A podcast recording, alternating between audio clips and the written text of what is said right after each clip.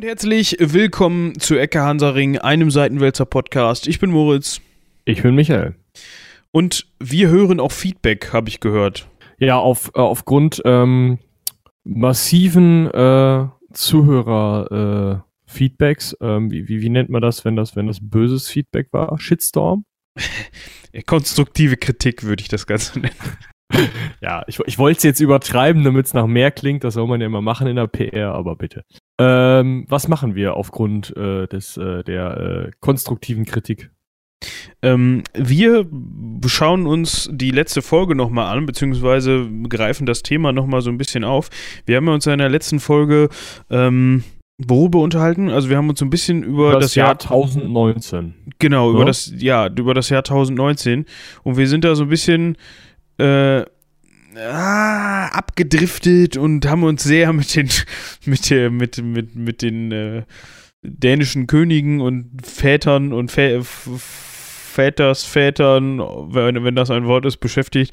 Ähm, aber der Wunsch ist laut geworden, dass wir uns dann doch noch mal so ein bisschen um das eigentliche, ja, alltägliche Leben im Jahr 1019 beziehungsweise um 1000 beschäftigen oder damit auseinandersetzen und einfach mal aufklären, wie ist so ein normaler Dude, was jetzt normal heißt, müssen wir dann gleich mal mit euch zusammen klären, eigentlich so täglich rumgelaufen und was hat er gemacht und wie ging es dem dabei so?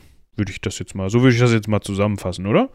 Also statistisch gesehen war er tot. Oder? Äh, du meinst, man ist mehr gestorben damals. Ich hätte jetzt, also ich weiß nicht, wie hoch die Kindersterblichkeit jetzt war, aber wenn wir mal sagen, so bis 20, also statistisch, äh, weiß nicht. Das ist doch mal ein Punkt, den man rausfinden könnte. Ähm, Kannst du das? Ich äh, traue jetzt dem Internet nicht so viel zu. Ich hätte jetzt in Bücher geguckt, aber ja, in Bücher. Ja, wir leben im Jahr 2019. Ähm, Nicht im Jahr 1019. Ja, ähm, also was ich dir sagen kann, ist, dass wir äh, 2006 ähm, eine Kindersterblichkeit, eine durchschnittliche Kindersterblichkeitsrate in Deutschland von 3,8 Kindern pro 1000 Lebendgeburten hat, hatten. hatten. Ne? Also 0,38 Prozent? Äh, Müsste, ne? Ja, 3,8 pro 1000. Okay. Bleiben wir dabei. Ja, ich, glaub, ich, glaube, dass wir gleich fürs Mittelalter eine Prozentzahl kriegen, aber nicht so wichtig. Achso, ja. Ähm, also äh, 10 Kinder auf 1000 wäre dann ja 1%, also haut das wohl hin ah, mit ja. deiner. Ne? Okay. Äh, Vielleicht kriegen wir auch eine. Ja. In Österreich sind wir bei 3,6, da geht es den Kindern ein ganz bisschen besser. Und in der Schweiz sind wir bei 4. Das heißt. Ein ganz bisschen weniger gut. Ja. Genau. Ziehen Sie nach Österreich, ja. ähm, nun, äh, man sage mir die Kindersterblichkeit des Jahres äh, 800, 1000, 1200, ist mir eigentlich relativ. Also ich kann dir sagen, 1870 hatten wir 250 von 1000. Also das ist ja schon mal... Ähm, 25 Prozent, das ist schon ein bisschen sportlicher. Ja, äh, ja, Mittelalter. Ist die Frage, ob wir da eine valide Zahl finden können. Ähm, ja, komm, die werden da, wo man Bundeskartellamt gehabt haben. So. Ja, der Tod war im Mittelalter ein ständiger Begleiter der Lebenden. Mhm, ja, das ja, haben wir uns so jetzt gedacht. auch. Ähm, ja, ist wahrscheinlich schwierig, aber ich sag mal so, wenn man sich jetzt mal, wir können Warte, ja mal. Ich habe hier was. Das Lexikon des Mittelalters, ein wunderschönes Buch äh, in, ich glaube, neun Bänden, das ich unten stehen habe. Äh, gibt das hast das, du sogar. Ja. Das war bestimmt, war doch gar nicht günstig bestimmt, oder? 300 Schleifen. Ich wollte gerade sagen. Aber lohnt sich bis heute. Ist ein Traumbuch. Ja, also, das kann ich mir vorstellen. Traum so und so viele Bücher. Ähm, genau, das sagt auf jeden Fall, dass mehr als die Hälfte der Kinder, also äh, nochmal für alle 70, äh, 50 Prozent, ähm, äh, keine 14 Jahre alt wurden. Wie viel Prozent? Entschuldigung, das ging 50, etwas unter. Der Hälfte. Oh, ja. Ja gut, wenn man eine oh. Kindersterblichkeit von äh, äh, 25% im Jahr 1870 hatte, dann äh, ja. Also äh, bei Jäger- und Sammlergesellschaften ähm, sagt man, also ich weiß nicht, wer das jetzt gesagt hat, ich kann das nicht belegen, doch, ich kann auf den Beleg gucken. Äh, ein Anthony A. Volk zusammen mit einem Jeremy A. Atkinson sagen, dass ähm, in Jäger- und Sammlergesellschaften, also sozusagen, sagen wir mal auf der Nulllinie, 27 Prozent äh, Kindersterblichkeit im ersten Jahr und 47 Prozent vor Erreichen der Pubertät. Das scheint laut Lexikon des Mittelalters dann ja äh, im Mittelalter sogar schlimmer geworden zu sein, wenn mehr als die Hälfte keine 14 Jahre alt wurde. Ja, jetzt muss man natürlich auch noch so ein bisschen darauf eingehen, äh, auf die Lebensbedingungen. Also warum, warum sind die, also zwei Fragen stellen sich mir da. Erstens, in welchen Bevölkerungsschichten kommen wir wahrscheinlich durchschnittlich, äh, wenn man jetzt mal mhm. absolute Unterschicht, äh, Bettler und so weiter ähm, sich anschaut, bis hin zum Hochadel ähm, ist das wahrscheinlich der Durchschnitt. Ne? Also, dass man natürlich bei den, den ärmsten Schichten wesentlich, eine wesentlich höhere Kindersterblichkeit hatte als bei den, bei den gut Betuchten, ist klar. Ähm, das ist so, so, ein Punkt. Und zweitens, ähm, woran sind die gestorben? Ähm, ja, ja, also ich glaube, ich würde gar nicht so weit, also wir, wir reden ja über das Jahr grob 1000, ne? Also ich würde da jetzt mal auf 200 Jahre würde ich es nicht unbedingt ankommen lassen. So viele Entwicklungen haben wir in der Zeit nicht, die jetzt gerade im medizinischen Bereich sowas äh, begünstigen oder äh, verschlechtern würden. Zumindest nicht also, in Deutschland, sagen wir mal. Ne? Also in anderen ja, Ländern, genau. so äh, gerade ähm, im orientalischen Bereich, ist man da natürlich medizinisch schon um einiges weiter.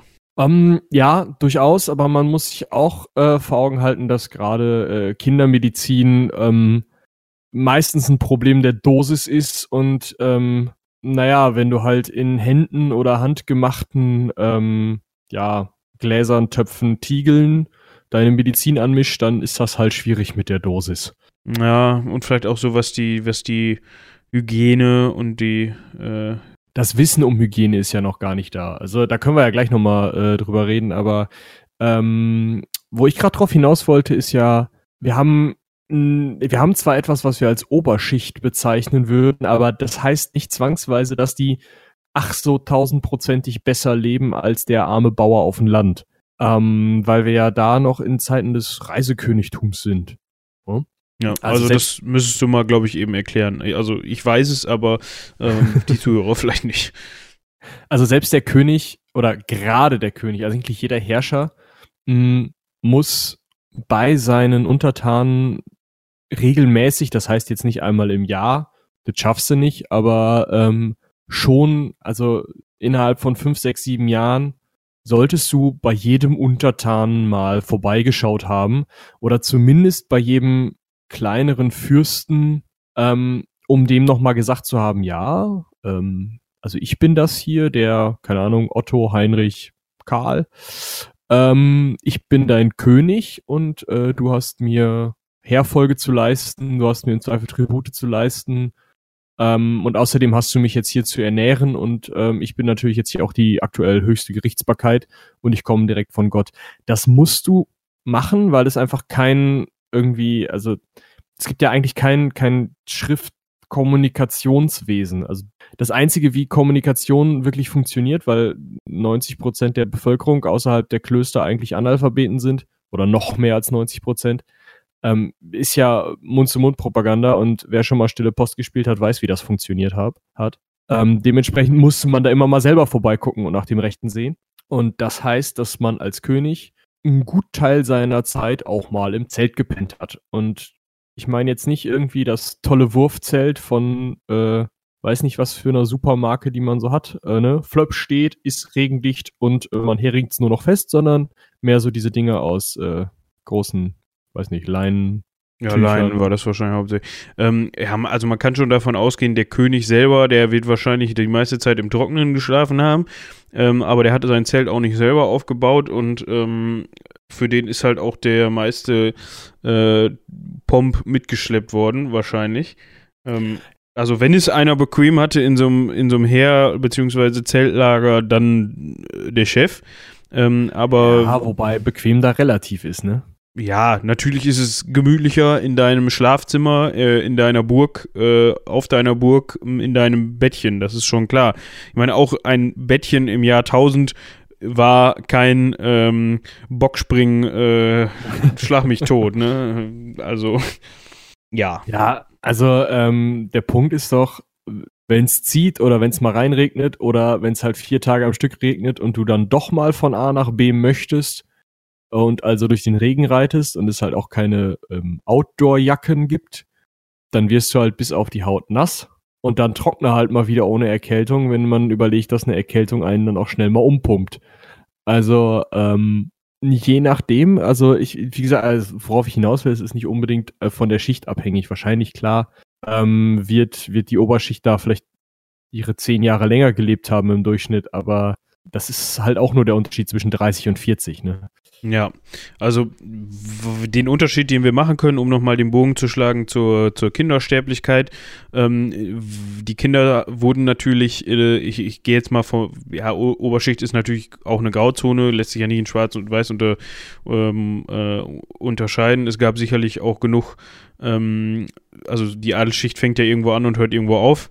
Ähm, da gab es wahrscheinlich auch arme Schlucker im Vergleich zu den höhergestellten im Adel, aber ich gehe jetzt mal so von einem groben Durchschnitt aus. Man kann davon ausgehen, dass die Kinder besser ähm, nahrungstechnisch versorgt worden sind. Ähm, das heißt, die hatten genug, um eine normale Wachstumsphase durchzumachen. Ähm, also keine Mangelernährung, das ist ja ganz wichtig im, im Kindesalter. Ähm, und ähm, ja, sowas wie äh, harte Arbeit kam wahrscheinlich, ja, klar mussten die auch was machen, aber nicht in einem Alter, wo man ja, das eigentlich noch nicht so belasten sollte, sage ich mal. Also da würde ich jetzt mal so, das würde ich jetzt mal so festhalten. Ja, Feldarbeit ist ja für den Adel sowieso nicht schicklich gewesen. Das muss man ja auch sehen. Ja, gut, ja. ich meine, die haben natürlich auch eine, äh, gerade die, die, die Männer haben natürlich dann auch äh, von Kindesbeinen auf eine, eine, Ausbildung hinter sich gebracht, die wahrscheinlich auch kein Zuckerschlecken war im Vergleich zu heutigen ähm, Maßstäben. Also die waren körperlich sicherlich auch weitestgehend sehr gut ausgebildet, aber es war halt keine, keine äh, Schinderei, die dich kaputt gemacht hab, hat auf dem Feld oder im Stall oder sowas. Ja, das stimmt. Ähm, ja, aber da sind wir schon vielleicht bei der, bei der wirklich einfachen Bevölkerung. Ähm, das heißt eigentlich Leben von der Hand in den Mund auf der eigenen kleinen Scholle. Oder wenn man Glück hat, irgendwie von einem kleinen Handwerk, aber wirklich, ja, weiß ich nicht, irgendwie, äh, was stellt man sich heute vor? Ein ruhiges Beamtengehalt in der Stadt war halt nicht drin, weil schon Stadt eigentlich außerhalb von vielleicht Köln nicht wirklich drin war. Und selbst in Köln, ich weiß nicht, ich kann mal eben schauen, aber ähm, also ich, ich, ich würde jetzt sagen, wenn du in einer Stadt wohnst, also wirklich wohnst, ne, wenn du jetzt ja. kein, wenn du jetzt kein äh, Tagelöhner bist, der, der mal hier und da schläft in der Stadt, äh, mhm. dann, dann gehörst du schon zu den äh, äh, besser betuchten Leuten, weil dann hast du ja, dann gehört dir ein Haus, ja, oder du bist zumindest ähm, Angestellter bei jemandem, dem ein Haus gehört. Und dann kannst du eigentlich davon ausgehen, äh, dass du zumindest nicht verhungerst. Ja, davon, ja, wobei, also wenn die Stadt dann irgendwie wahlweise äh, belagert wird oder ja gut, das sind auch immer, dann das sind ja Sachen, äh, die kommen vor. Da kannst du ja eh nicht. Da kannst du, die, die kommen vor, schade. Ja, aber das ist ja nicht der Normalfall. also für manche Städte vielleicht ja. schon, aber wir gehen jetzt ja erstmal vom normalen Alltag aus, wo gerade zufällig keine Belagerungsarmee außerhalb der Stadttore lagert. Ähm, ja, also hier wird ähm, um 1180 werden 20 bis 30.000 Einwohner für Köln angegeben. Das ist halt schon die größte Stadt des äh, Reiches zu dem Zeitpunkt. Also riesig. Ähm, wie groß war London zu dem Zeitpunkt? Das kann ich dir jetzt nicht sagen. Warte. Äh Weil ich bin da eher, also das kann ich dann besser eingrenzen irgendwie. Weil London ist ja heutzutage ähm, riesengroß. Also mm. flächenmäßig ist London ja riesengroß. Ja, ich suche gerade. Ähm, also sie konnten 1212 3000 Tote verkraften, ohne dass die Stadt signifikant kleiner geworden wäre. Wahrscheinlich, wann? 1212? Um 1100 lebten rund 15.000 Menschen in der Stadt, also war Köln zu dem Zeitpunkt größer. Oh. Also außerhalb von vielleicht Rom war, also ich habe vorhin nochmal nachgeschaut, ähm, außerhalb von, von Rom äh, war das wohl die größte Stadt auf dem Kontinent. Ja, gut. Zu dem Zeitpunkt. Ähm, ich, ja, in China gab es wahrscheinlich schon, also China, in, in, in Asien gab es wahrscheinlich schon Städte mit, mit mehr Einwohnern, aber. Ja, China ist also wahrscheinlich dann irgendwie, wer gerade, was gerade Residenzstadt war, aber das ist ja eben der Punkt. Also, wenn man eine Residenzstadt hat, dann sammelt sich dann natürlich alles, weil irgendwie die Adligen zum Hof streben oder zumindest einen, einen äh, Botschafter am Hof haben wollen. Jeder Fürst, das, das, jeder Unterholzpotentat, wie es Jochen Malmsheimer mal so schön nannte, will da irgendwie vertreten sein, nah am Kaiser oder König sein. Ähm, sowas alles findet ja nicht statt, wenn du ein Reisekönigtum hast. Dann kommt der ja zu dir. Ja, obwohl ähm, ich sag mal, man darf sich das jetzt nicht so vorstellen, so ist mein Verständnis davon auf jeden Fall. Klar, man hat ein Reisekönigtum, aber natürlich hat der, hat der Reisekönig auch irgendwie äh, seine bevorzugten ähm, Höfe. Ja, ne? Ich glaube, hier so äh, um 1000, wenn man jetzt mal bei den äh, Ottonen da bleibt, äh, die haben zum Beispiel viel in Magdeburg abgehangen. So, weißt du, Genau, ja, da können wir ja auch nochmal drüber reden, diese Pfalzen, also äh, Aachen als Kaiserpfalz Karls des Großen, die der am coolsten fand, Otto I, dann ja Magdeburg, ähm, Bamberg ist auch so eine Kaiserpfalz, die irgendwann mal gebaut wurde, weil es geil, weil es irgendein Kaiser geil fand.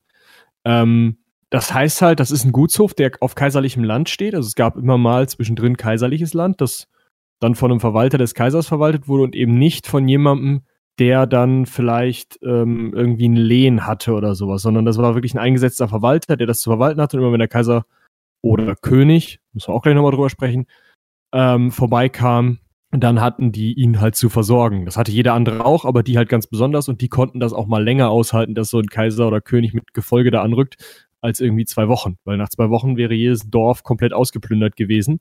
Ähm, und das konnte halt so eine Pfalz. Die wussten halt, dass die Vorräte vorhalten müssen, weil der öfter vorbeikommt. Ja, eben. Äh, ja, ähm. Thema Kaiser König, bevor wir dann wirklich versuchen, ins einfache Volk zu gehen. Mm, ja, wir hatten jetzt ja schon kurz über, über einen Adel gesprochen. Ähm, vielleicht können wir da noch mal eben kurz einhaken, bevor wir zum, zum Kaiser König gehen. Ähm, auch da gibt es, wie gesagt, habe ich ja eben schon gesagt, große Unterschiede. Ähm, aber normalerweise geht man ja davon aus, dass jemand, der der Adelsschicht angehört hat, ähm, ganz grob natürlich irgendeine Art von äh, Länderei unter sich hatte.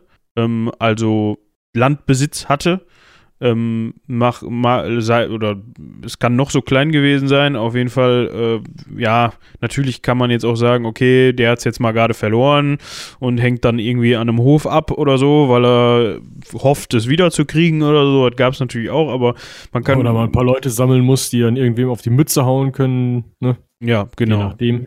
Das geht ja auch innerhalb so eines Reiches. Wenn man sich überlegt, der Kaiser chillt gerade in Magdeburg und irgendwie der, weiß ich nicht, was das dann ist, also das, das Problem um, im Jahrtausend ist ja, dass man noch nicht so dieses durchstrukturierte System von, weiß ich nicht, äh, Herzog, Baron, Fürst, Graf, Ritter hat, sondern man hat mehr so, ja, der gehört irgendwie zur Oberschicht, dann haben wir noch Herzog, dann haben wir diesen Titel König und Titel Kaiser. Aber viel mehr wirklich Durchstrukturiertheit hat man da noch nicht. Mm, und das beruht ja zu dem Zeitpunkt auch noch eher auf den Völkerschaften, die irgendwo wohnen. Also auch irgendwie feste Grenzen sind erst eine Erfindung der Neuzeit. Ähm, aber also das heißt halt eben auch, wenn irgendwer in Magdeburg gechillt hat und jetzt der Chef von, sagen wir mal, Telchte irgendwie nach Münster gegangen ist und da irgendwie auf die Mappe gehauen hat und sich dann da hingesetzt hat, dann ist der von Münster wahrscheinlich nicht bis Magdeburg gerannt, sondern der ist nur eben nach Paderborn gerannt, hat gesagt, hör mal, kannst du mir mal eben 20 Mann, dass wir da kurz eben, ne? ne? Ja. Kurzer Dienstweg und dann wurde das da eben geklärt. Und dann kam halt, keine Ahnung, zwei, drei Jahre später kam dann der König vorbei und hat sich dann das Ergebnis angeguckt und dann gesagt, ja, oder halt, hör mal, nee. Ja, da müssen wir mal gerade rücken, so.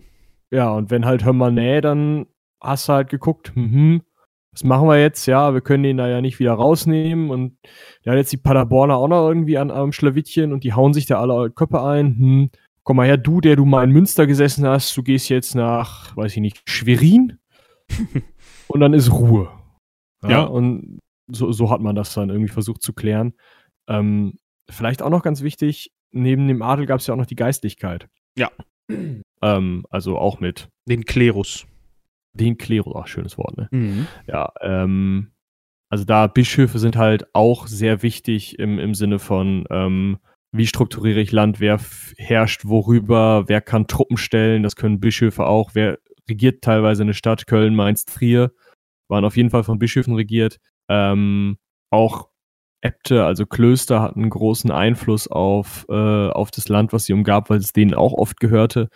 Also alles ein relativer Flickenteppich und wie gesagt, überall musste man mal vorbei und irgendwem was schenken, damit äh, da Ruhe war wieder. Oder irgendein Gericht, also irgendeinen Gerichtsprozess abhalten. Ja, weil meistens war er dann auch der aus Techte, der dann gegen den aus Münster verloren hatte, weil das irgendwie ein altes Erbrecht oder was weiß ich was für ein Recht war, dass er eigentlich in Münster äh, hätte regieren dürfen. Wenn er dann verloren hatte, dann ist er natürlich zum Kaiser gerannt und hat Mimimi gemacht. Ist ja klar. Ja, und der Kaiser hat dann gesagt, äh, wer bist du denn? Techte? Äh, äh, ja, nee, weil in äh, Münster, da sitzt ein Vetter von mir, 27. Grades, das ist der Sohn von meiner... Ah, nee, kann ich nicht machen, geh mal weg. Ja. so, so lief das dann ab. Ja, und wenn er dann in Techte war, hat er es schon wieder vergessen. So. Ja, Also da wurde dann irgend so ein, so ein alter Brief ausgekramt oder äh, so eine Urkunde. Die waren ja dann relativ rechtsgültig, aber wenn man dann noch was Älteres hatte, dann war das natürlich noch rechtsgültiger. Ähm, ja, und das konnte man halt auch gar nicht so schwierig fälschen, wenn man den schreiben konnte und wusste wie. Ja. Äh, also, wenn man mal irgendwie Gegend haben wollte, dann musste man sich da halt was zusammenfälschen. Ja, inwieweit das dann geklappt hat, lasse ich jetzt mal einfach so dahingestellt. Also, ähm, Ah. Das hängt ja dann auch wieder davon ab, wer das gefälscht hat, wer das dann liest, ob der Kaiser das eben selber unter die Nase gefuchtelt kriegt und nur sieht da irgend so ein Wachsding dran und da sind so Haken drauf, das könnte Schrift sein. Mhm. Oder ob das dann jemand liest, der weiß, was da Phase ist, ne? Also, Ja, oder ob, also wenn du das dann demjenigen unter die Nase hältst, der dem das gerade, ge- also der gerade da dann durch äh, nicht gerade bereichert werden soll, ob der dann in dem Moment sagt, äh, ja klar, hier, komm, ich gebe dir eine Führung. oder ob der dann sagt, äh, um unser viel genutztes, äh, unseren viel genutzten Spruch anzubringen, hör mal, nee, das ist mir egal, was da drauf steht. guck mal, das ist meine Keule, mit der kannst du jetzt argumentieren. Die, die hau ich dir jetzt auf den Kopf. ja, Und dann lesen wir uns das normal durch, was da drauf steht. Und dann frage ich nochmal nach. Genau. ähm, Ja, ja, so viel zum Adel. Ähm, Genau, äh, zum äh, Kaiser König. Bevor wir das Adelsthema abhaken, Kaiser König. Äh, warum ist das wichtig? König wird gewählt unter den Hohen des Reiches, also den Bischöfen und Herzögen, die halt dann gerade Zeit hatten, zur Königswahl zu kommen ähm, und nicht tot waren oder irgendwas anderes gemacht haben. Und ähm, die haben sich dann halt jemanden ausgewählt. Das war, also ab Otto dem Großen ist das so passiert, dass sich eine Wahl etabliert hat. Vorher war es eher Ja. so. Erbrecht. Oder Recht des Ja, Stärkeren. Erbrecht. Ja, Erbrecht ist so eine Sache, weil vor Otto dem Großen oder vor seinem Vater Heinrich war es ja noch so, dass man nicht hingegangen ist und gesagt hat, ähm, äh, ja, sicher, ähm, der älteste Sohn kriegt das oder der zweite Sohn kriegt das oder hier äh, Hans Günther da hinten kriegt das, weil äh, der ist mir lieber als alle meine Söhne. Sondern da hat man gesagt, ja, ich habe äh, sieben Söhne, da teile ich mein Reich doch in gleich große sieben Teile auf, was dann natürlich dazu führt, dass irgendwelche Leute so zwei Bäume und ein Stück Acker kriegen. Ja, vor allem, wenn man dann das dann weiterspinnt und diese sieben Söhne selber alle drei Söhne haben und dann sagen, ja gut, Ja. von dem Siebtel, da teile ich jetzt nochmal durch drei. Ne? Genau. Ähm, ja, man schwächt sich ja im Grunde selber dadurch. Genau, und das äh, hat, ist halt Heinrichs, äh, Heinrich, also Ottos Vater, hat das dann unterbunden, hat seinem zweiten Sohn Otto, das fand äh, sein erster Sohn auch nicht so cool, ähm, halt eben das, das ganze Reich vermacht. Der ist dann zum König gewählt worden und hat sich dann später vom Papst zum Kaiser krönen lassen. Also Königswahl ist was unter den Fürsten des Reiches, Fürsten und Bischöfen des Reiches. Äh, Kaiser fragt man nochmal den äh, Chef. ne? Ja, was heißt Chef? Also das haben sie ja auch nicht richtig anerkannt, sondern mehr so den, der, weiß nicht, den besten Draht zum Chef hatte oder so. Ja. Ähm, äh, der hat sein, wo wir gerade darauf zu sprechen kommen, der hat seinen zweiten Sohn, äh, muss man aber auch dazu sagen, äh, der hat, hat, der hat Otto gewählt und nicht, ähm, hieß der. Zankmar? Tankmar hieß der, genau. Ähm, weil, ähm, also ich kann es ich kann's natürlich jetzt nicht mit Gewissheit sagen, aber da war ja auch noch so eine Ehe mit im Spiel, ne? Also ähm, ja, da ist ja immer eine Ehe mit dem Spiel ja, eine zweite Ehe. äh, Und, genau, äh, also Tankma war äh, von einer anderen, äh, hatte eine andere Mutter als Otto, so, ne? Äh, Tankma war äh, die erste Frau von äh, Heini und äh, äh, nicht die Tankma, sondern die war Mutter von der ersten Frau. Die war von der ersten Frau und Otto war von der zweiten Frau. Ähm, und dann wird ein Schuh draus, genau. dann wird ein Schuh draus. Ne? Also ob man jetzt da noch sagen kann, okay, ähm, Mama Otto hatte jetzt vielleicht da Einfluss drauf oder so, dass ihr kleiner, äh, ihr Sohn jetzt da zum Kaiser, äh, zum Kö erstmal zum König natürlich wird, ähm, weiß man nicht. Oder ob das einfach auch der fähig- fähigere von beiden war, ist natürlich Quellen situationstechnisch so eine Sache. Ähm, aber das wollte ich nur noch mal eben erwähnen. Ja, also äh, wissen wir schon mal, äh, König wird gewählt, reist die ganze Zeit rum. Äh, eigentlich will ihn keiner beherbergen, weil das nur schweineteuer ist.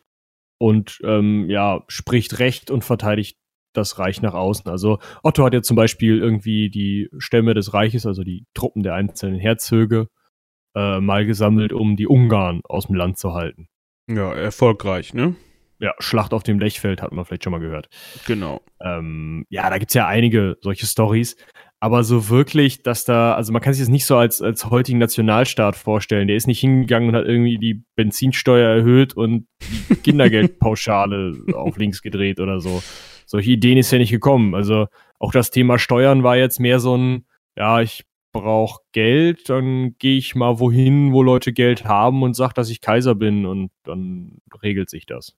Ja, also so was halt vereinheitlicht, was eine vereinheitlichte Geschichte war oder weitestgehend vereinheitlicht, das, da geht es halt äh, generell um Sachen, wo es um Geld geht. Das heißt irgendwie, ähm, ich glaube sowas wie ähm, Einheiten, ähm, also äh, zum Beispiel wenn du jetzt ähm, ah, Wenn du jetzt ein Maßeinheiten, Mehl genau, genau, genau, ne, so was gekauft halt. hast. Dann, dann hat man halt schon, war man halt der Auffassung, dass ein Pfund Mehl in Magdeburg halt auch ungefähr dasselbe Pfund sein sollte wie in Köln oder so, ne? Ja, und ein Taler soll halt ungefähr einen Taler wert sein. Also so dieses Wirtschaftliche ist natürlich immer das erste Wichtige, sobald man irgendwie einen weiteren Fernhandel betreibt und wenn man sich als ein Reich betrachtet, dann handelt man natürlich auch innerhalb dieses Reiches, dann ist es immer sinnvoll, wenn man nicht an jeden Kuhkaff irgendwie Geld wechseln muss.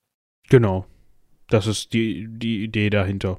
Also sowas wurde natürlich schon irgendwie versucht, äh, reichsweit irgendwie anzupassen. mh, Aber ähm, ja, weitestgehend waren dann natürlich auch noch die örtlichen Machthaber, also die, die ör- örtlichen Fürsten und, und, und äh, der örtliche Adel auch noch maßgeblich daran beteiligt, wie du als kleiner äh, Mann von nebenan jetzt da deinen Alltag äh, bestritten hast. Ja. Ähm, genau, dann äh, jetzt vielleicht mal äh, Klerus. Was haben wir da jetzt nicht schon einen Großteil drüber gesagt? Also Klöster konnten genauso gut irgendwie Besitz haben, Fürst sein, ähm, Bischöfe auch Ja. und der normale Dorfpriester wahrscheinlich eher nicht. Hatte auch, Also auch mehr, im Dorf mehr Einfluss als äh, Heute vielleicht, ja. heute vielleicht, ja, aber ähm, ja, mehr auch nicht. Ja. Ähm, ja, und wenn man jetzt, ähm, weiß nicht, Otto Normalverbraucher war. so wie, äh, ich wollte gerade einen Witz über Ottos Frau machen, aber ich habe ihren Namen vergessen. Oh. Ähm, Er hatte doch auch sogar zwei, oder nicht? zwei, wenn nicht drei. Irgend so eine Ethel, Etty. So eine Engländerin? Otto eins. Habe ich auch gerade eingegeben. Einfach Otto, Walkes, schade. Ähm, äh, Otto eins. So. Adelheid. Äh, Adelheid, ja, aber die hat auch. Also, Adelheid, das ja. war die Italienerin. Ähm, Nee, die zweite Frau war Mathilde. Nee, die war die Mutter. Mutter hieß Mathilde. So. Quedlinburg war auch so eine. äh, ja, das war ja, da hat ja Mathilde später äh, abgehangen in dem Kloster. So. Ja, Ähm, auch so eine Sache, wenn man, ne, wenn man über ähm, äh, Klerus und Adel spricht, dann ist es auch oft so, dass wenn einer vom Adel stört, dann kann man den schon mal in so einem Kloster entsorgen. Muss man ihn nicht gleich umbringen oder so, sondern dann geht man hin und sagt, hier, schauen Sie mal, das ist ein schmuckes Kloster, da wirst du jetzt ähm, stellvertretender Schatzmeister drin und dann, äh, ne, hier hast du so ein Tütchen, zieh mal an. ja. Tschüss. Äh, Oh, warte, Gerberga, nee, das ist schon die Mutter. äh, Ed Gith. Edgith, ja genau. E, e, e, Egita, e, Ed Gitter. soll wohl eine Frühform von Edith sein. Ja, Edith ist auch äh, einfacher. Ähm, also Genau. der Edith war seine erste Frau, ähm, äh, äh, ja, Tochter von Eduard von Wessex, ähm, also, eine Engländerin.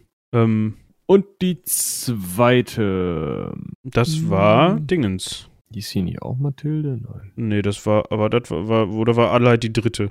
Oh, keine Ahnung. Er hat auf jeden Fall auch Äh, nochmal Adelheid zwischendurch geheiratet. Vielleicht auch noch mal was äh, Spannendes zum Thema ähm, Sterblichkeitsrate. Die bei Frauen war äh, höher. ja. Ähm, Obwohl man, man sollte sich, ähm, ist eigentlich ähm, verwunderlich, beziehungsweise könnte, man könnte zweierlei Meinung sein.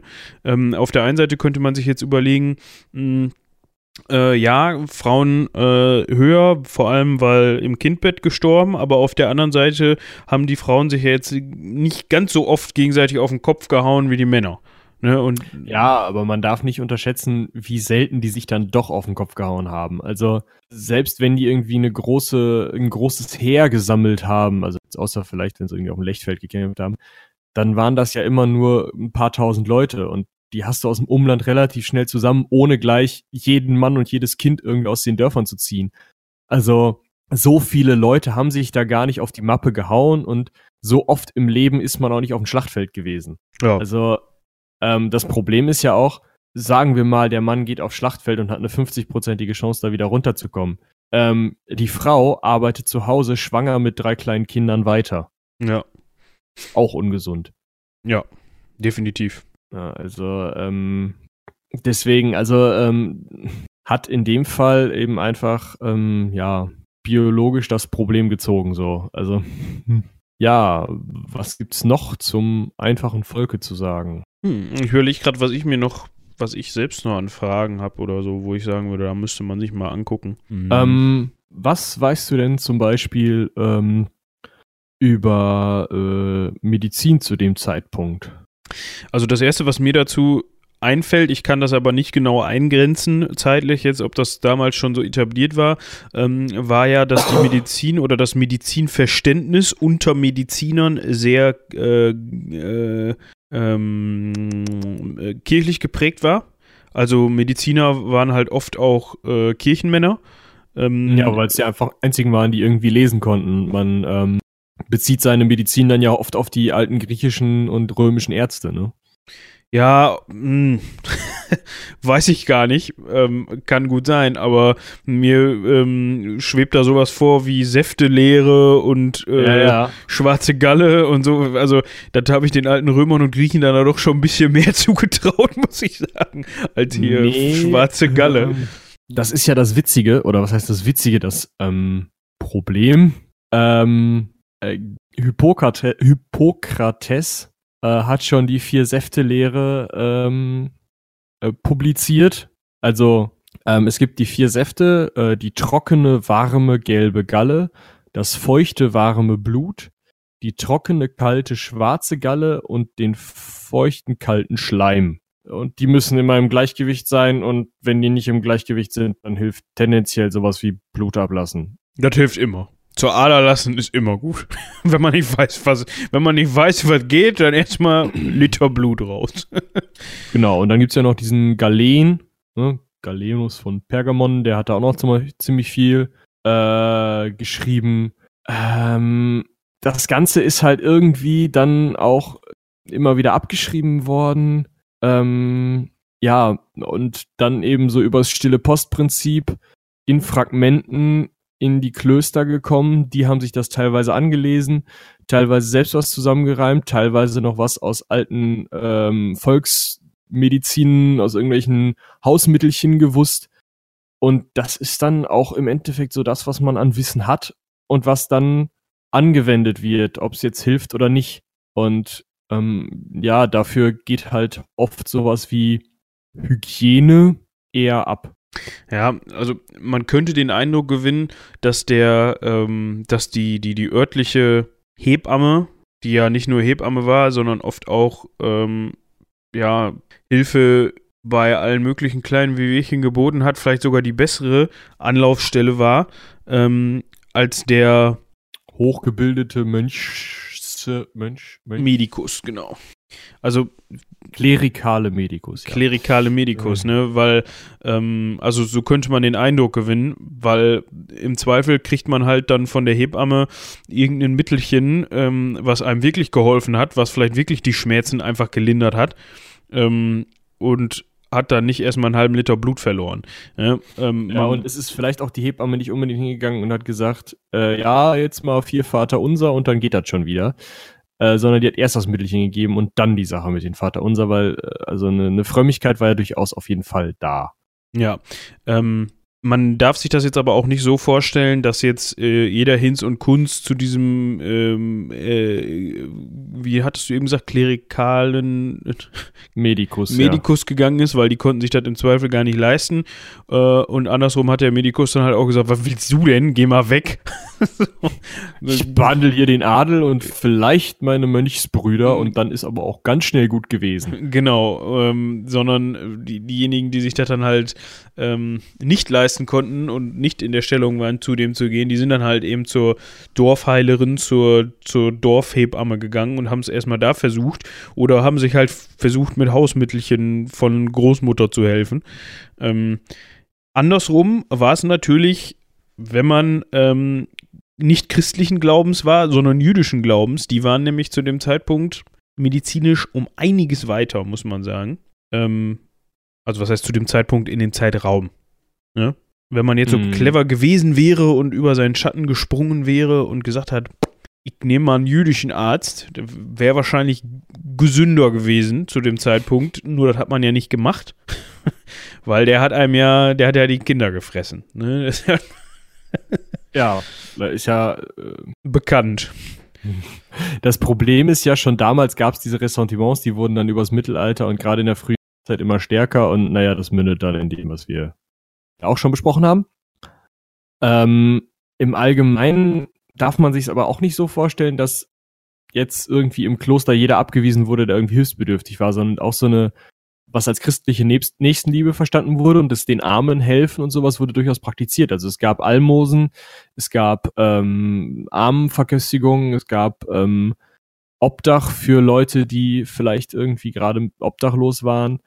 Ähm, das gab es dann auch wieder. Ja, also ist ein bisschen ambivalent das Ganze. Ähm, es ist halt so, dass im christlichen Glauben das den Armen helfen als ja das Pfad zum Himmel. Ja, eigentlich der, der relativ direkte Weg in den Himmel äh, war. Also Almosen geben war wichtig. Also, wenn eine Stadt keine Bettler hatte, dann sollte sie sich relativ schnell welche anschaffen. Weil du brauchst die halt, um weil du musst denen halt kommen. Geld geben. Ja, also das, das ist halt so eine Rechnung. Das klingt ja. blöd, aber es, es, es war halt so. Also es ist vor den Kirchentoren oder so. Man konnte halt teilweise als Bettler relativ gut leben, wenn man halt wusste, wann wo Gottesdienst war. Ja. Und am besten noch, ähm, zu welchem Gottesdienst die, der höchste Adel erschienen ist. Weil genau, die haben natürlich immer am meisten unter das Volk geschmissen. Eben, und das eben auch prestigeträchtig, ne? Oder also, wenn es irgendwie, wenn irgendwie geheiratet wurde oder irgendwie so ein Bums gemacht wurde. Mhm. Ja, immer wenn Party war, auch das Geld, genau. Ganz genau. Äh, vielleicht zum Thema Wohnung. Ja. Wenn ich jetzt, also sagen wir mal, ähm, ich habe so ein kleines Gehöft irgendwo, also, oder ich sag mal, Otto kommt vorbei und sagt mir, hör mal hier, da ist noch so ein, so ein Fleck Land, da müsste mal so ein Häuschen drauf. Und ähm, du könntest das dann bestellen und so. Wenn du mal Dienstag mit da nichts vorhast, kannst Guckst du mal. Guckst mal Katalog, rufst mal Hotline an, bestellst du mal. Genau, baust dir mal so ein Fertighaus dahin. Wie sieht das dann aus? Mm, ja, äh, ihr habt so einen schönen, äh, so, so eine, muss ich mal aus dem Nähkästchen plaudern. Ähm, ihr habt so äh, an eurer ähm, ähm, Badezimmertür so eine schöne Postkarte hängen. du weißt, auf welche ich hinaus möchte. Ja, äh, wie war das? Äh, zwei Zimmer. Äh, Großzügig geschnitten, äh, keine Studenten oder irgendwie 470 genau. warm, keine Studenten. Und es genau, war im Grunde eigentlich so ein, so ein runtergekommener Holzunterstand auf irgendeiner Wiese. ja, also, also so vielleicht dann auch nicht, also so schlimm dann auch nicht, aber ähm, ja, also damals waren ja durchaus noch diese Langhäuser Normalzustand. Also ein langes Haus, ähm, das so, so ein bisschen, ja, wie, wie so ein umgedrehtes Schiff im Endeffekt aussieht. Meistens an einer Seite runterläuft, also als würde das Schiff halt mit, mit dem Bug oder mit dem Heck im Boden versinken und an der anderen Seite jetzt nicht unbedingt gerade aufhört, aber mit so einem Überstand aufhört, sodass man dann da reingehen kann. Aus Baumstämmen hingebaut, der Boden ist gestampfter Lehm, das Dach ist irgendwie mit Reisig gedeckt Jetzt relativ dicht, aber auch nicht tausendprozentig. Ähm, und äh, ja, ähm, am Anfang des Hauses, wenn man reinkommt, links und rechts die Tiere. Und dann irgendwann fängt man an zu wohnen, da ist da noch ein Feuer in der Mitte. Und äh, ja. ja. Also es war vor allem räumlich nicht besonders äh, aufgeteilt. Das könnte nee, man, glaube genau, ich, festhalten. Man hat mit den Tieren geheizt im Endeffekt. Ja, äh, was wichtig war zu dem Zeitpunkt. Ne? Also man konnte es sich gar nicht anders leisten, da ähm, die Tiere nicht im selben Raum zu haben. Ähm, ja. ja, also ähm, du konntest ja auch nicht einfach mit einem offenen, also natürlich, du hast einfach mit einem offenen Feuer geheizt und hast halt ein Loch im Dach. Da zog es dann ab. Aber ähm, man konnte ja nicht einfach in jedem Raum irgendwie ein großes Feuer machen. Erstens neigt so ein Haus schon mal zum Brennen, wenn es aus Holz ist, und zweitens raucht das alles zu. Ja. Also es war schon relativ ungemütlich und dann muss man sich vorstellen, die Wirtschaftsgebäude drumherum, also wenn man irgendwo zum Beispiel, sagen wir mal, ähm, ja, man, man hat so ein kleines Weberhandwerk nebendran. Irgendwie. Man möchte so ein bisschen in Stoffe machen, dann baut man sich erstmal ein schönes Grubenhaus daneben. Das heißt, man buddelt erstmal anderthalb Meter in den Boden, dann stellt man da so eine Wand aus ähm, ja, relativ dünnen Bäumchen, zwischen die man so Weidenrutenpflicht hin, schmiert das Ganze mit Lehm zu, nochmal so ein Dach drauf, was auch wieder dann bis zum Boden geht und so eine kleine Treppe runter, dass man da runterkommt, da stellt man den äh, Webstuhl rein. Das ist kalt und feucht. Ja, ist richtig. Oh. Und da hat man dann im Zweifel ein paar Stunden drin gearbeitet, also mal so acht oder zehn oder zwölf. So lange wie halt musste, ne? Bis die Brötchen ja, auf dem Tisch Tageslicht waren. war halt, ne? Also Oder so, ja. Und ja, Tageslicht in so einem Grubenhaus ist halt auch so. Hm. Ja, du hast ja vorne und hinten offen gelassen. Manchmal. Ja, damit halt, ne, Licht. Ansonsten wird das auch wieder schwierig. Also man muss sich das relativ, also auch Tageslicht abhängig vorstellen. Also ein normaler Tag ging halt von Sonnenauf bis Sonnenuntergang. Da war nicht groß was mit ähm, irgendwie, weiß nicht mal, Mittagsschlaf halten oder so. Da hast du halt im Sommer sechs Stunden gepennt oder fünf und im Winter halt zehn. Hast ja eh nichts gesehen. So. Na gut, abends hast du noch eine Runde geknöpert und dann war's dann. ja, ja. Du hörst ja sonst nichts. ja, da hast du zehn Kinder. Ja. Schon so, ne? Ist dann so. Ähm, ja, also das ist so die Landbevölkerung, sag ich mal. Städtisch sieht das Ganze natürlich ein bisschen anders aus. Ähm, da sind die Häuser natürlich weitestgehend schon besser befestigt. Ähm, anders unterteilt, was die Räumlichkeiten angeht äh, und so weiter. Ne? Was ich immer so. Ja, im Jahr, im Jahr 1000 können wir ja noch nicht so unbedingt von wirklich großen Fachwerkbauten und sowas ausgehen. Nee, ne? nee, also, das stimmt.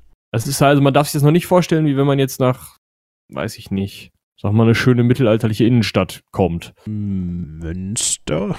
nee, die ist schon zu weit. Nein, die ist, die ist äh, 19, ähm, weiß nicht, 49 oder was haben sie die Dingens wieder aufgestellt, die Fassaden. Ähm, boah, keine Ahnung, ey. Äh, ja, was sagt Google denn? Schöne mittelalterliche Innenstadt in ihrer Nähe. Äh, mit Liste der Städte mit historischem Stadtkern. Was nehmen wir denn mal hier? Äh, Kufstein. So, äh, wenn man jetzt nach Kufstein kommt, äh, so nicht. Ja. Haben jetzt wirklich so lange gebraucht, um ein schlechtes Beispiel zu finden. Ja, es ist in Ordnung. Ähm, worauf Kufstein, in Kufstein war ich schon mal. Und? Also ich habe das mal von oben gesehen, aber in, also in Kufstein selber war ich noch nicht, aber ich sehe hier gerade so ein Panorama ähm, vom Tierberg und auf dem war ich schon mal. Das Panorama habe ich Wandern. auch mal. Ja, genau. Ah ja. Mhm. Ja, ist aber ein hübsches Bild, was sie hier. Ja, doch. Guck mal. Belagerung von Kufstein. Ach, belagert haben sie es auch mal. Ja, gut, das, äh, ja. Gut, ähm, was müssen wir noch über mittelalterliche Wissen. Ah, studieren, ist doch ganz wichtig. Ja. Wie, wie studiere ich im Mittelalter? Also erstmal kannst du, wenn du, also du studierst, wenn du zum Adel gehörst oder vielleicht später Sohn eines reichen Kaufmanns bist, würde ich jetzt mal sagen. Aber viel später, ne? Ja. Oder wenn du mit, äh, keine Ahnung, also wenn deine Eltern unglücklich weggekommen sind und du dann an einem Kloster geklopft hast und dann Glück hattest. Genau. Ähm, ja, so. Ähm, und das geht dann, das Ganze ist dann auch wieder sehr eng ähm, verästelt mit dem, mit dem, mit dem Glauben, also mit dem Klerus. Das bedeutet, also mit dem, ja, nicht, also schon, also ja. ähm, erstmal wahrscheinlich an die Klosterschule, würde ich jetzt sagen. Ja, aber das Klosterschule gab es ja zu dem Zeitpunkt noch gar nicht. Das ist ja auch erst eine Sache. 1200 oder was fangen die, fangen die damit wirklich an? Echt? Ähm, ich meine schon. Vorher ist das, ähm, ja gut, du lernst halt schreiben, aber das nennt sich noch nicht, noch nicht, also es ist noch nicht so die Idee dessen, dass halt irgendwie jemand eine, eine Gruppe von Jugendlichen versammelt und einen Lehrer da vorstellt und das dann Schule nennt und irgendwie einen Unterricht macht, sondern eher so, dass der Adlige halt irgendwie einen Mönch hat, der schreiben kann, der dann nachmittags auch nochmal dem Jungen ein bisschen was beibringt. Und die Mönche, die halt irgendwie in der Schreibstube sind, da schreibt halt einer und der Vierjährige sitzt daneben und soll dann schon mal irgendwie so ein bisschen schreiben lernen und mit zehn kann er es dann und ab zwölf fängt er dann mit der Bibel an, damit er auch fertig ist, bevor er stirbt, ne? Ja, und wenn du dann halt nicht gestorben warst, dann konntest du dann lesen und schreiben und dann konntest du halt hingehen und konntest mal was anderes lesen. Ja. Und das hat sich dann Studium genannt. Ja, also so, ich weiß gar nicht, wann die erste hier, Paris doch die erste Universität. Ähm, Liste der ältesten Universitäten. Äh, Parma 962, Bologna Ende des 11. Jahrhunderts und Paris erst Anfang des 13. Jahrhunderts und danach geht's dann weiter. Also ab 1200 können wir von, von äh, wirklich Studium reden, wo dann halt wirklich dann Leute, die in ihrem Kloster lesen und schreiben gelernt haben, dann, nachdem sie sozusagen alles gelernt hatten, was man in seinem Kloster lernen konnte, dann weiter geschickt wurden. Ja. Und da wurde dann halt, äh, da wurde dann halt auch wirklich mal in die antiken Texte geguckt und so. Vorher kann man davon fast also wenig ausgehen, außer es ist halt mal irgendwie in der, in der, in dem jeweiligen ähm, Kloster irgendwie dann mal äh, zur Sprache gekommen, man hat es mal irgendwo gefunden oder so. Ähm, was müssen wir noch sagen übers Jahrtausend? Oh, gutes Thema noch. Sagen wir mal, du sitzt in einem Kloster ähm, in, auf, einer, auf einer Insel, äh, kurz vor, äh, ich glaube, es ist noch England, ähm, Lindisfarne heißt es. Und lernst gerade schreiben, was kann dir da passieren? Ich sitze in einem Kloster und lerne, lerne den Zwischenteil. Was? Ich, lerne, ich sitze in einem Kloster und lerne schreiben. Ja, äh, auf einer äh, Insel kurz vor England. Ähm, Ach so, äh, ja, dann sitze ich da und dann ist es kalt und Wellen und dann kriege ich was auf den Kopf.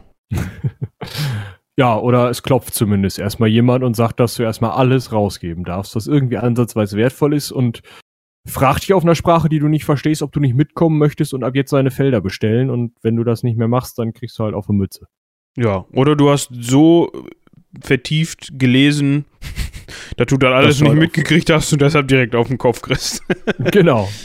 Ja. ja äh, wer, wer war das? Kleines Quiz, äh, die Wikinger. Genau. Ja.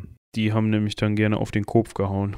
Ist eine ganz interessante Entwicklung eigentlich. Das ist ja sozusagen das, ähm, oder äh, also ist so ein unchristianisierter Eingriff in sich christianisierende Gegenden, ähm, wird irgendwie als Ausgeburt des Teufels und sonst was alles beschrieben. Ähm, muss man mal so ein paar Berichte lesen. Also gerade der über Lindisfarne, diesen ersten Angriff, ist echt spannend. Ähm, es, es war etwas, womit eigentlich im Endeffekt die mittelalterlichen Gesellschaften nicht umgehen konnten. Die waren zu schnell da und zu schnell wieder weg. Ähm, du hättest ja ein Handy gebraucht, um Bescheid zu sagen, dass die da sind und selbst dann wären die Ritter vom, äh, vom nächsten, äh, von der nächsten Burg nicht schnell genug gewesen, um die noch abzuwehren. Also, ähm, ja, konnte man gegen diese Bedrohung eigentlich im Endeffekt gar nichts machen.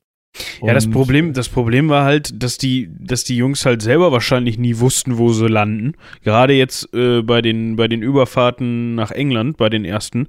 Also, Ja, wir fahren da halt, die sind da halt mal rübergefahren und dann haben sie eine Küste gesehen und dann sind sie da mal entweder links oder rechts rum. Entweder haben sie direkt ein Dorf gefunden oder ein Kloster, wo sie geklopft haben, oder die sind halt mal links oder rechts rum die Küste hoch oder runter gefahren. So stelle ich mir das jedenfalls vor. Und dann hat man halt mal geguckt, was, als- nächstes kommt. Oh, Ja, dann ist man da kurz einkaufen gegangen. ja, und dann ist man, war man froh, wenn man wieder nach Hause gefunden hat. Ja, also so schlecht war es mit der Navigation gar nicht nach Hause gefunden, haben die wohl. Dass die Ja. ähm, jetzt ein Kloster drei, vier, fünf Mal wirklich willentlich angefangen, würde ich sagen, äh, kommt erst ein bisschen später. Also am Anfang haben sie erstmal geschaut, was so geht. Und es ging viel. Ja, Wenn genau man aus sich überlegt. Ähm, 1066, also ich äh, Linsesfahne war 700 Keks, also 200, 300 Jahre später. Ähm, er ist ein normannischer Herrscher, also ein ehemals wikingischer Herrscher der Normandie, die nur wegen der Wikinger, die sich da angesiedelt haben, so heißt, äh, dabei England komplett zu erobern. Also ohne Schottland und Wales, aber da den Teil. Ähm, Dublin war mal besetzt, es ist mal ein Wikinger nach Paris runtergefahren, die haben da sechs Wochen gechillt, ein bisschen rumgeplündert sind wieder gegangen. Hat's auch keiner dran gehin- gehindert. Ja, der Ragnar. Ja. So, so. Also, und Sizilien haben sie auch erobert, so, ne? Also das ist, äh, Ah, Russland. Kiewer Russ haben auch skandinavische, äh, oder geht man davon aus, dass sie skandinavische Wurzeln, also Ursprünge haben, diese Ansiedlung da. ja. Novgorod und so was. Und ähm, hier byzantinisches Kaiserhaus, das ist sozusagen ja nicht der Gegenkaiser, aber das ehemalige Ostrom. Über Ostrom müssen wir dann auch nochmal irgendwann sprechen.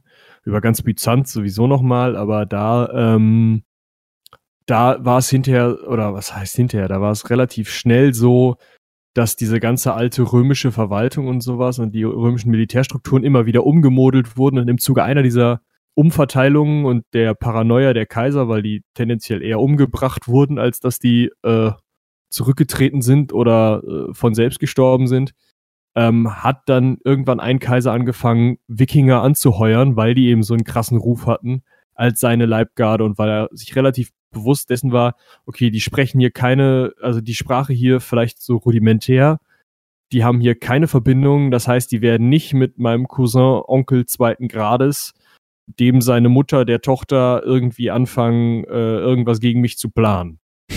Sonst war das normal. Also dieses ähm, irgendwie sich, sich gegenseitig Intrigen hin und her spinnen, das war vielleicht im, im ähm, westlichen Teil äh, Europas so, ja, passierte schon mal, aber im östlichen dann doch, also eigentlich immer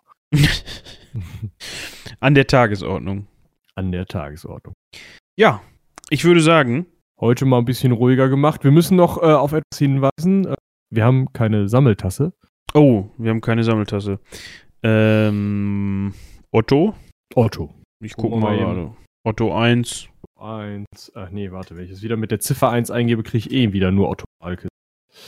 Ähm, hier haben wir doch ein schönes Bildchen aus dem frühen 13. Jahrhundert. Oben in der Mitte, glaube ich, oder? Meinst du jetzt das Sieg über Berengar oder was? Zu denen. Hier Otto an der Seite Hermann Billungs aus der sächsischen Weltchronik. Lass mir das mal eben zukommen. Lass ich dir mal kommen, kurzen Moment. Das wäre so ein Kandidat eigentlich. Ach, Ja, da, das ist ja noch schöner hier. meine ich ja. Ja, das ist aber nicht das, wo ich, also, ja gut, egal. Das ist, Nehmen wir das. links ist Berengar, der da kniet und rechts ist, ja. Otto. ja Also in der Mitte In der. Mitte, ja. Ja. Illustration einer Handschrift der Weltchronik Otto von Freisings. Um Und die gucken alle so ein 1200. bisschen, als hätten sie Nackenstarre, ne? Also bis auf den einen im Strickmantel da. Die gucken alle über Otto drüber so. Ja, die gucken in den Himmel. Und Otto, da Otto- einer Otto Ton hat-. Otto, Otto hat so einen leichten, na, weißt du, so der, so ein, Wie dieser Smiley, der so ein bisschen in die Augenbrauen sieht, ne? ja genau, so nach dem Motto so, Moment mal. Ja, und dann macht äh, ihr da? zeigt er auch nach oben. Da gucken sie alle hin. Ich glaube, das ist äh, Zeichen seiner Königsgewalt, würde ich sagen. Ja, der guckt so und sagt, Ja, guck mal oben. da oben, Köpfe hoch. Und dann haben die, machen die alle, oh, oh hier. Und Ja, er lässt einen Daumenschwarm los und dann sieht's geil aus oder so. ja, müsste man eigentlich mal irgendwas in die Hand rein photoshoppen, was er da in der Hand hat. Kannst ja machen dann zur Sammeltasse hin. Äh, was müssen wir noch machen? Wir müssen noch eine Aufgabe stellen, Ja, die man uns per E-Mail beantworten kann. Oh, ich weiß was. Ihr zeichnet uns mal so eine Wohnung. oh, die wir dann einblenden, meinst du? Ja, warum denn nicht? Oder soll man irgendwas anderes? Ich weiß können uns auch gerne mittelalterliche Musik aufnehmen. Äh, wo wir nochmal eben drauf zu sprechen kommen können. Oh, Ähm, jetzt, jetzt kommt's aber. Hätten wir fast vergessen, du hast experimentiert. Oh, ja, stimmt. Ah, das war schlimm. Also, was heißt schlimm? Es war eigentlich ganz lecker. Ich habe äh, ähm, mir ähm, ein ähm, frühmittelalterliches Kochbuch organisiert und habe dann einfach mal versucht, wie das denn schmeckt, wenn man so kocht, wie die das damals gemacht haben. Also, Salz ist Mangelware, Gewürze, mh, also an Curry, irgendwie Paprika und Pfeffer braucht man nicht zu denken. Ähm, ja, äh, eigentlich Fleisch ist auch so eine Sache und ähm, Hauptnahrungsmittel ist ja eigentlich irgendwie Kräuterbrei, ach, äh, ähm, Getreidebrei. Mm. Und der Versuch, den ich gestartet habe, war jetzt wahrscheinlich schon eher ein Festessen, zumindest für so die unteren Schichten.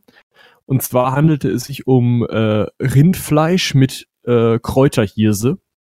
Äh, das heißt, ähm, im Endeffekt, ähm, man nimmt so alles, was man auf so einer Blumenwiese so findet, häckselt das, ähm, macht Hirse, also ne, kocht die auf und lässt sie dann quellen, wie es bei Hirse halt ist, und äh, brät relativ viel Rind mit, ähm, äh, sag schon, mit, mit, mit Zwiebeln scharf an, Ja, aber in Öl? In Butter oder was? äh, in Schmalz. Ach, in Schmalz. Ah, okay. Mhm. Ähm, ja gut, ich habe das jetzt auf einem Induktionsherd in einer beschichteten Pfanne gemacht. Das war vielleicht auch nicht so Sinn der Sache, aber Eher Gusseisern nehmen sollen. äh, ja, und vielleicht auch im Feuer, aber ich weiß nicht. Ich glaube, unser Laminat findet das nicht so geil. Ja, eu eu euren äh, Couchtisch hättet ihr anzünden können. Ja, also äh, ich habe den Senf vergessen, aber ein Teelöffel auf die Pfanne hätte, glaube ich, den Kohl auch nicht mehr fett gemacht. Und ähm, also ich fand's jetzt ganz okay. Äh, Lena fand's so mittel okay. Ich habe das dann später noch mit auf der Arbeit genommen, so die Reste, und da war dann Senf dran und das war schon besser. Also ich glaube, wenn man da auf die Pfanne statt einem Teelöffel zwei Esslöffel Senf gekloppt hätte und ein bisschen mehr Salz, dann wäre das wohl gegangen. Aber es, es hat jetzt schon irgendwie was von, weiß ich nicht, Hühnerfrikassee, nur halt mit Rind ohne Gemüse. Ja. Äh, Und ich könnte mir vorstellen, das hört sich, wo du gerade sagst, du hast es mit auf die Arbeit genommen, äh, das hört sich so nach so einem Gericht an, was einen Tag später besser schmeckt als direkt nach dem Kochen. Ja, das stimmt. Das kann sehr gut sein. Also ich habe es dann abends nochmal gegessen, und morgen mittags gekocht und dann halt nachts auf der Arbeit nochmal. Aber äh, kann ich mir auch sehr gut vorstellen, dass das erstmal durchziehen muss. So Petersilie gerade wirkt ja erst mit der Zeit. Ja, genau. Aber es ist mal ganz spannend, das so auszuprobieren. Da gibt es auch so ein ganz interessantes Rezept zu äh, Schweinebraten auf Selleriebett. Wo man irgendwie so zwei Knollen Sellerie schnippelt und da so ein halbes Schwein drauflegt und das sechs Jahre im Ofen vergisst. Muss ich Das, auch nochmal irgendwann das machen. ist tatsächlich, wir hatten ja auch schon mal bei spontan, spontan so eine Folge, was wäre, wenn Zeitreise ins Mittelalter oder so. Ähm, Das wäre, glaube ich, so eine Geschichte, die wäre interessant, wenn man jetzt sich, sag ich mal, so plöpp, bist du auf einmal 1019. So. Ja. Ne? Und dann kommst du jetzt, ähm, ich wollte eigentlich gerade schon Schluss machen, aber das besprechen wir jetzt noch eben. Und dann kommst du, dann kommst du so, weißt du, klopfst du bei Otto an die Tür. In Magdeburg meinetwegen, der ist gerade zu Hause, sagst, Mensch, Otto, wir sehen ein bisschen komisch aus, aber wir haben Hunger. So, und dann sagt Otto, irgendwas, was du nicht verstehst, wahrscheinlich. Er, er sechselt wahrscheinlich stark. Ja, aber erstens versteht man den Dude ja. Also, Ja, also- mit Händen und Füßen kannst du dich wahrscheinlich irgendwie, also äh, entweder hauen die dich direkt kaputt, weil die denken, was ist das denn? Eine Übergangsjacke? Das erfinden wir erst in 2000 Jahren. Nee, nee, nee. Ja, ja, erstmal macht Otto die Tür auf und er geht dir wahrscheinlich bis zur Brust. so nach dem Motto, oh, hallo. Dementsprechend. Ach, lass ihn mal seine 1,70 gehabt haben, aber mehr halt auch nicht, ne? Ja, aber da warst du mit 1,70 wahrscheinlich auch schon derbe groß, schätze ich mal, oder nicht? Ja, das liegt an der Ernährung. Also im Adel wahrscheinlich größer und ähm, auf dem Dorf dann halt weniger, ne? Wenn du mal einen Hungerwinter und das mit 12, dann ist halt doof. Ja, aber du, also es gibt ja auch teilweise, wenn du die Rüstungen aus der Zeit anguckst und so, die sind halt einfach auch klein, ne? Ja, Also, ja. Also wie gesagt, wenn Otto 1,70 war, dann konnte er schon stolz sein. Und er ist trotzdem noch 10 Zentimeter kleiner als ich und du bist so ein bisschen größer. Ich bin ne? als 85, ja, ja. also 15 Zentimeter kleiner nochmal. Äh, deshalb, ja, gut, aber wie gesagt, Übergangsjacke, der hätte uns eh äh, direkt kaputt gehauen. Aber äh, sagen wir mal, wir hätten jetzt auch noch im richtigen Kostüm Blob gemacht. ja, selbst wenn nicht, dann hätte der ja wahrscheinlich äh, erstmal, hätten wir irgendwie gesagt, äh, du kannst Latein. dann hätte sie irgendwas von Gott gefaselt und dann hätten die schon uns was vorgesetzt, ne? So, Ja, okay, sagen wir mal, wir, wir sitzen jetzt da am Tisch und die wollen uns auch was zu essen geben. ja, so richtig was Feines. Weißt du, die machen richtig, er hat seinem Koch in den Arsch getreten und gesagt, komm, mach mal hier. Schön, ne? Die haben Hunger, die Jungs. Würde man da sitzen und denken, äh, oder würde man denken, ach ja, kann, wohl- kann wohl schmecken. Ich glaube, das hängt ganz, ganz, ganz schwer davon ab. Ähm, erstens, wie viel man von dem versteht, was die dir sagen, was da drin ist. Du meinst, es ist besser, wenn du nicht verstehst, was da drin ist? Also ich glaube, viel schmeckt wohl, vielleicht eben ein bisschen Fahrt, aber selbst das, also gerade an so einem Königshof haben die ja doch genug Salz und vielleicht auch mal irgendein Gewürz, und dann haben sie es halt direkt überwürzt.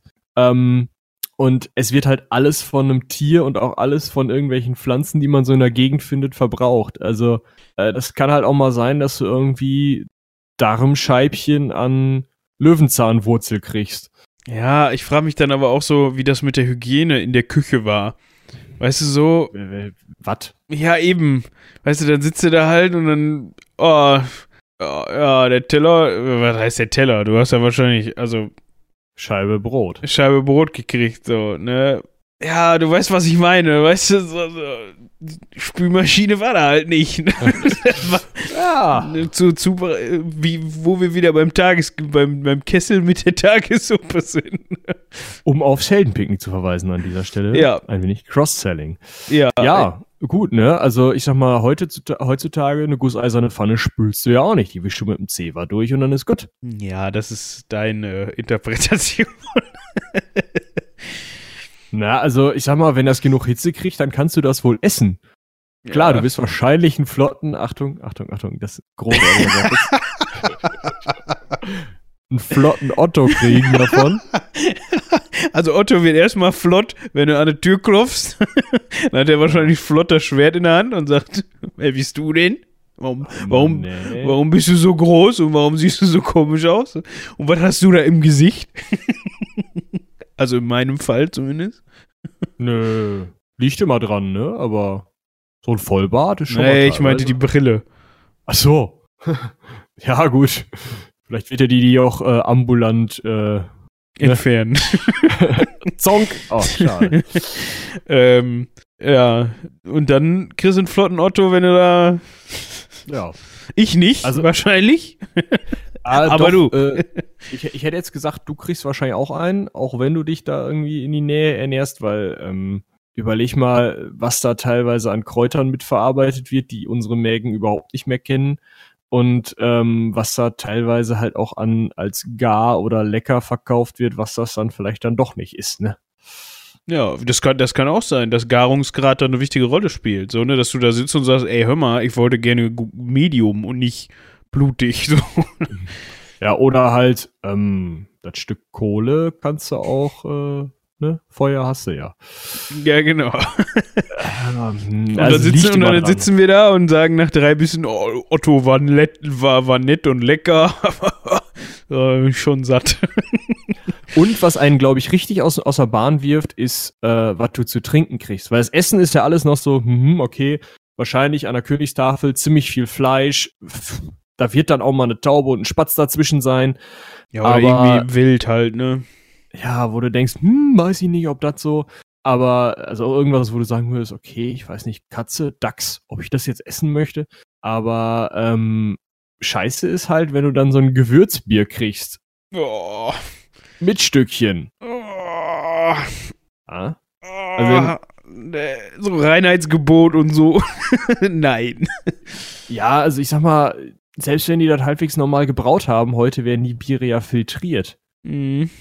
Oder haben zumindest relativ wenig und relativ kleine Schwebstoffe, aber da war damals noch nicht so. Da hast du halt Glück gehabt, wenn die das gut gegossen haben und als sich schon mal abgesetzt hatte in der Kanne. Da hast du dann wahrscheinlich besser einen Wein getrunken. Schön. Zwei, drei Nelken drin. Auch ein bisschen Pfefferminze. Einen ordentlichen Löffel Honig. Kriegst du Ja. keinen Kopf morgens. Ah, die, ähm, hier, wie heißt das? Das ganze Gesapsche von den Trauben, das hängt da natürlich auch noch drin. Ja. Schön. Lecker.